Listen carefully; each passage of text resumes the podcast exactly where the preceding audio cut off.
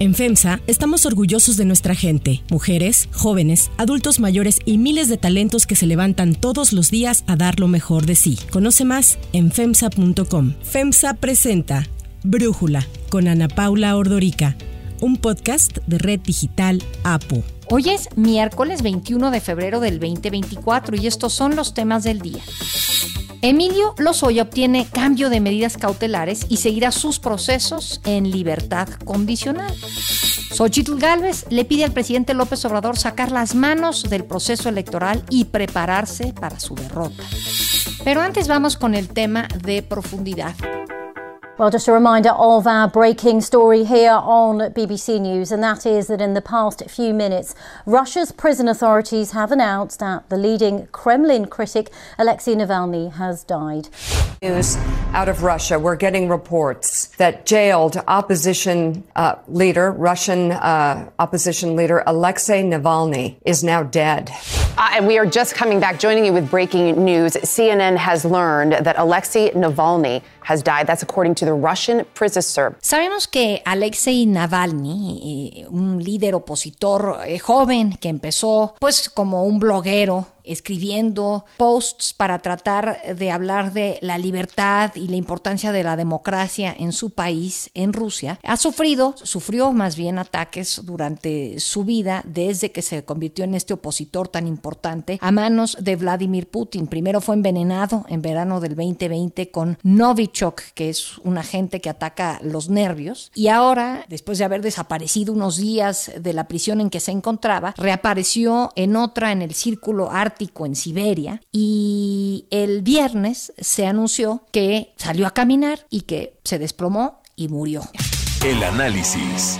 Para platicar de él, de este hombre, de Alexei Navalny, y de lo que significa para Putin y las reacciones que hemos visto en México a propósito de esta muerte de manos del gobierno mexicano, le agradezco a Jorge Fernández Menéndez, periodista que está cumpliendo 15 años con su programa de todo personal, platicar con nosotros. Jorge, a ver, arrancaría preguntándote, ya salió publicada la entrevista, bueno, a ver, me voy a ir para atrás mejor, porque iba a irte a comentar algo de la entrevista con Ina Afinogenova, pero mejor quiero hablar primero de esta propia entrevista. El mismo día en que se anuncia la muerte de Navalny, el gobierno, el presidente, anuncian que le han dado su primera entrevista en exclusiva a este medio extranjero. Platícanos un poco de eso. Hola Ana Paula, mira, a mí me desconcierta un poco porque Ina eh, Kaniyeva, no recuerdo exactamente su apellido, fue la responsable para América Latina de Russia Today, de este medio que es medio oficial del gobierno de Putin, lo dejó para irse a un canal de internet del partido Podemos de Pablo Iglesias, un grupo español con muchas relaciones, estrechas relaciones también con el, con el gobierno de Putin y da una primera entrevista que coincide con la muerte de Navalny. La muerte de Navalny es un, en términos de política democrática y de libertades, es una verdadera tragedia porque implica, entre muchas otras cosas, eh, implica la supresión de la, de la vida a alguien que cuya labor ha sido ser, sí, opositor político, pero fue sobre todo eh, desenmascarar actos de corrupción y de represión del propio. Entonces, eh, no hay un solo comentario sobre ese tema, no ha habido un solo comentario en la mañanera y, y uno se pregunta cuando ve tan, una entrevista tan jovial, que, ¿cuál es la relación especial que tiene el, gobierno del presidente López Obrador con el gobierno de Vladimir Putin para establecer ese tipo de contactos, de comunicaciones que se niegan a los periodistas eh, mexicanos y a los periodistas estadounidenses o europeos. Sí, bueno, cuando salió este reportaje, esta nota de Tim Golden en ProPublica, él dice que,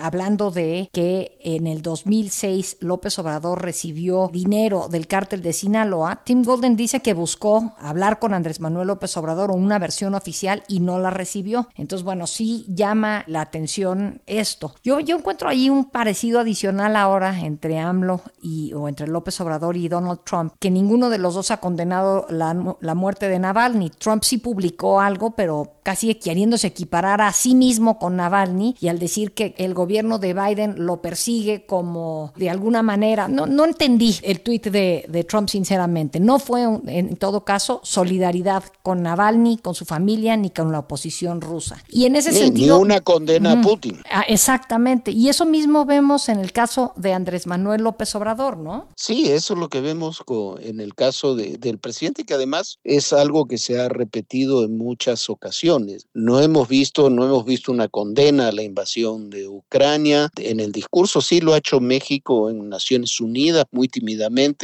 pero en el caso del presidente en la mañanera nunca ha hecho una condena a la invasión de Ucrania, nunca ha habido una condena eh, al régimen de Vladimir Putin, ¿no? Del caso este de Navalny no se ha dicho una palabra y cuando se habla de estos temas se dice, bueno, lo que sucede es que no se quiere de alguna forma intervenir en asuntos de otros países, pero el presidente ha intervenido en asuntos de otros países una y otra vez cuando es de su interés. Entonces, y con Rusia no se ha sumado México a las condenas internacionales, no se ha sumado a las sanciones. Por el caso de Ucrania, se ha mantenido el comercio exactamente, la vacuna que proporciona el gobierno federal es la vacuna Sputnik de origen ruso, aunque no tenga autorización de la de las eh, de la OMC, eh, hay toda otra serie de temas que van trascendiendo el ámbito diplomático a, los intereses comunes. Hay otros temas, por ejemplo, Rusia Today es difundido en medios públicos, es difundido en el metro de la Ciudad de México. No es como en alguna ocasión han dicho el, el presidente o Martí Batres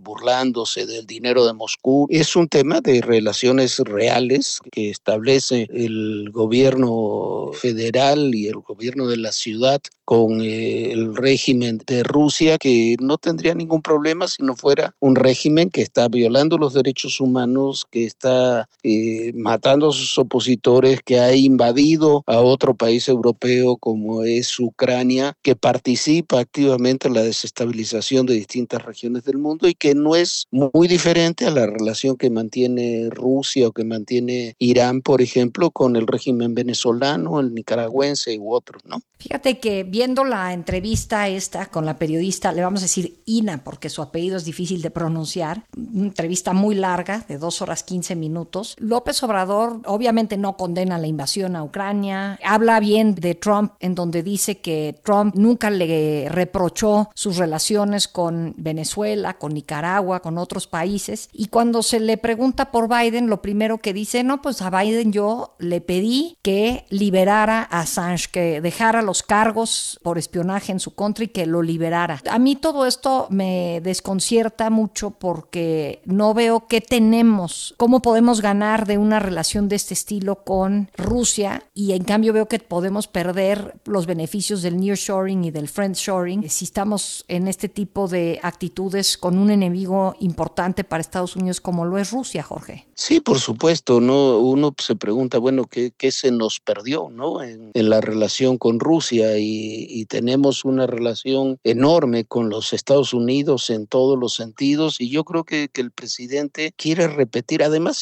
de sus simpatías personales, que eso es indudable, quiere repetir de alguna forma la política de los años de la Guerra Fría, de eh, estacionarse en una posición intermedia y de presionar a una superpotencia contra la otra con sus relaciones, pero esa no es la realidad actual, ese no es el mundo actual, ese no es el México actual, ni tampoco aquellas eran las relaciones que tenía México con Estados Unidos. Ahora son unos socios comerciales, somos los primeros exportadores del mundo a los Estados Unidos, nuestras cadenas productivas están plenamente integradas, la cantidad de, mexicanos que viven en Estados Unidos es enorme, hay más de 60 mil millones de dólares de remesas que llegan cada año. Entonces uno se pregunta, bueno, ¿qué es lo que se puede ganar a cambio de qué? Recordando otra cosa, Assange, para muchos eh, es políticamente incorrecto decirlo, pero Assange trabajaba para el GRU ruso, el, organismo de inteligencia de las Fuerzas Armadas rusas. Wikileaks se convirtió en un operador de,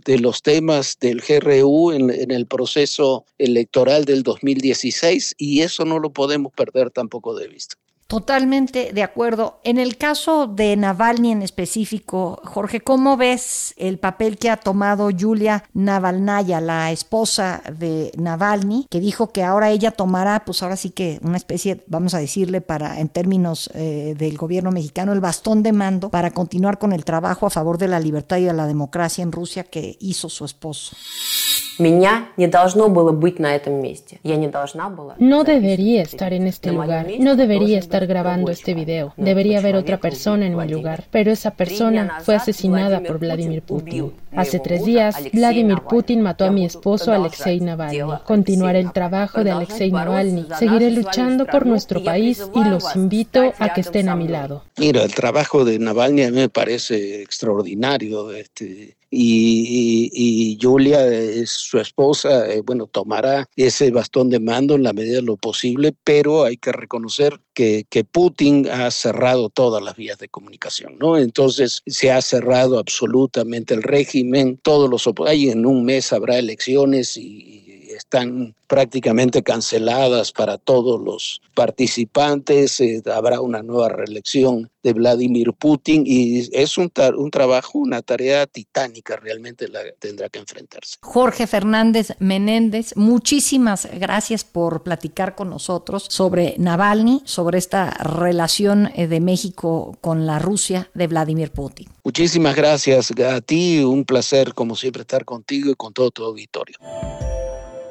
Antes de continuar, quiero pedirles que en la plataforma que nos escuchen, ya sea Spotify, Apple Podcast, la que sea su favorita, que por favor nos califiquen, de preferencia con cinco estrellas, y que también compartan el podcast y comenten lo que les gusta, lo que no, lo que sienten que le podemos mejorar. Ahí en Spotify hay la posibilidad de comentar. Todo esto es para que podamos seguir creciendo y ofreciendo el podcast para ustedes sin costo.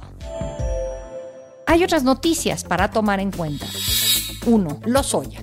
La Fiscalía General de la República parece no salir de una para entrar en otra. Muchos han sido los casos que ha perdido en los tribunales. Ayer, el juez de amparo Juan Pedro Contreras Navarro otorgó libertad condicional a Emilio Lozoya, exdirector de Pemex, y a quien el gobierno ha pintado como el rostro de la corrupción por los sobornos que recibió de la empresa brasileña Odebrecht. Lo que sí es cierto es que el señor Lozoya va a dar a conocer los nombres de todos los que recibieron dinero, legisladores, sobre todo de los partidos conservadores. Y eso es muy importante porque hay de dos tipos ¿no? de corruptos o de políticos corruptos, El corrupto cínico y el corrupto hipócrita. Lozoya enfrenta dos procesos distintos. Uno, por la compra de la planta de agronitrogenados al empresario Alonso Ancira a un sobreprecio. Y el segundo caso es por haber recibido presuntamente 10.5 millones de dólares en sobornos de la brasileña Odebrecht durante la campaña y el gobierno de Enrique Peña Nieto. Lozoya suma poco más de dos años en prisión y buscaba su libertad condicional con un cambio de medidas cautelares, algo que ya había conseguido en el caso de agronitrogenados y ahora se resuelve lo mismo para el caso Odebrecht. Lozoya no estará sujeto a prisión domiciliaria, sino que llevará un brazalete con GPS que le permitirá desplazarse libremente. Entre las medidas impuestas también se ordenó el retiro de su pasaporte, la prohibición del salir del país y la firma del libro de procesados cada 15 días. Dado el revés que significa, la Fiscalía emitió un comunicado en el que lamentó la decisión del juez y enfatizó que Lozoya no ha ganado ningún juicio al que el Ministerio Público lo ha sometido. Recalcó que el exdirector solo ha obtenido de jueces y magistrados privilegios procesales totalmente injustos y desproporcionados. Adelantó que de forma inmediata presentará un recurso de revisión para revertir la decisión y obtener justicia en el caso.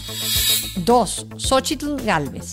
Xochitl Galvez presentó ayer su registro como candidata a la presidencia por la coalición Fuerza y Corazón por México, integrada por PAN, PRI y PRD. Así habló la consejera presidenta del INE, Guadalupe Tadei. Con todo comedimiento recibimos la solicitud de registro de la ingeniero Xochitl Galvez Ruiz como candidata a la presidencia de la República de la coalición Fuerza y Corazón por México, conformada por los partidos Acción Nacional, Revolucionario Institucional y de la Revolución Democrática democrática. Xochitl Galvez inició su mensaje dirigiéndose a su contrincante de Morena, Claudia Sheinbaum, a quien le señaló la incongruencia de citar un día la encíclica al Papa Francisco y al siguiente apelar al rencor colectivo para afianzar su proyecto político. Esto en referencia a las descalificaciones que hizo en contra de quienes se manifestaron el domingo pasado en defensa de la democracia. Sobre el presidente López Obrador, la candidata le exigió que saque las manos del proceso. Señor presidente, le recuerdo que usted ya no estará en la boleta electoral. Si usted es un demócrata, usted debe estar preparado para su derrota. Por respeto a su candidata, por respeto a la democracia, por respeto al pueblo, saque ya las manos de esta elección. La banderada del PAN PRI PRD alertó que la fuerza del narco y la delincuencia es la mayor amenaza a la soberanía del Estado y un riesgo inminente sobre el funcionamiento de la democracia. Dijo que si bien confía en los mexicanos y en que se contarán bien los votos el próximo 2 de junio, hizo este llamado a los consejeros electorales. Les pido que ustedes están a la altura histórica del pueblo que participará en esta elección. Mi confianza en ustedes estará basada en las evidencias y en el ejercicio vertical y honesto de su desempeño. Jorge Álvarez Maínez, el aspirante presidencial de MC de Movimiento Ciudadano, completará los registros ante el Mañana jueves y pues lo hará en medio de eh, un mare magnum en su partido, ya que ayer Patricia Mercado informó que concluyó su responsabilidad como coordinadora del programa de gobierno del candidato presidencial y que dejaba de ser vocera de la campaña. Señaló que hay decisiones del partido que le son ajenas y que no puede defender. Esto parece ser producto de la integración de Alejandra Barrales, Gibran Ramírez y Sandra Cuevas como candidatos de MC al legislativo, una decisión que no cayó muy bien al interior del partido. Para cerrar el episodio de hoy los dejo con música de The Beatles. El director Sam Mendes trabaja en cuatro películas biográficas basadas en los Beatles. Cada película contará la historia personal de cada uno de los integrantes del cuarteto de Liverpool desde su perspectiva personal hasta llegar al momento en que la música los unió. Sony Pictures Entertainment será la empresa que financiará y distribuirá las películas en los cines hacia el año 2027.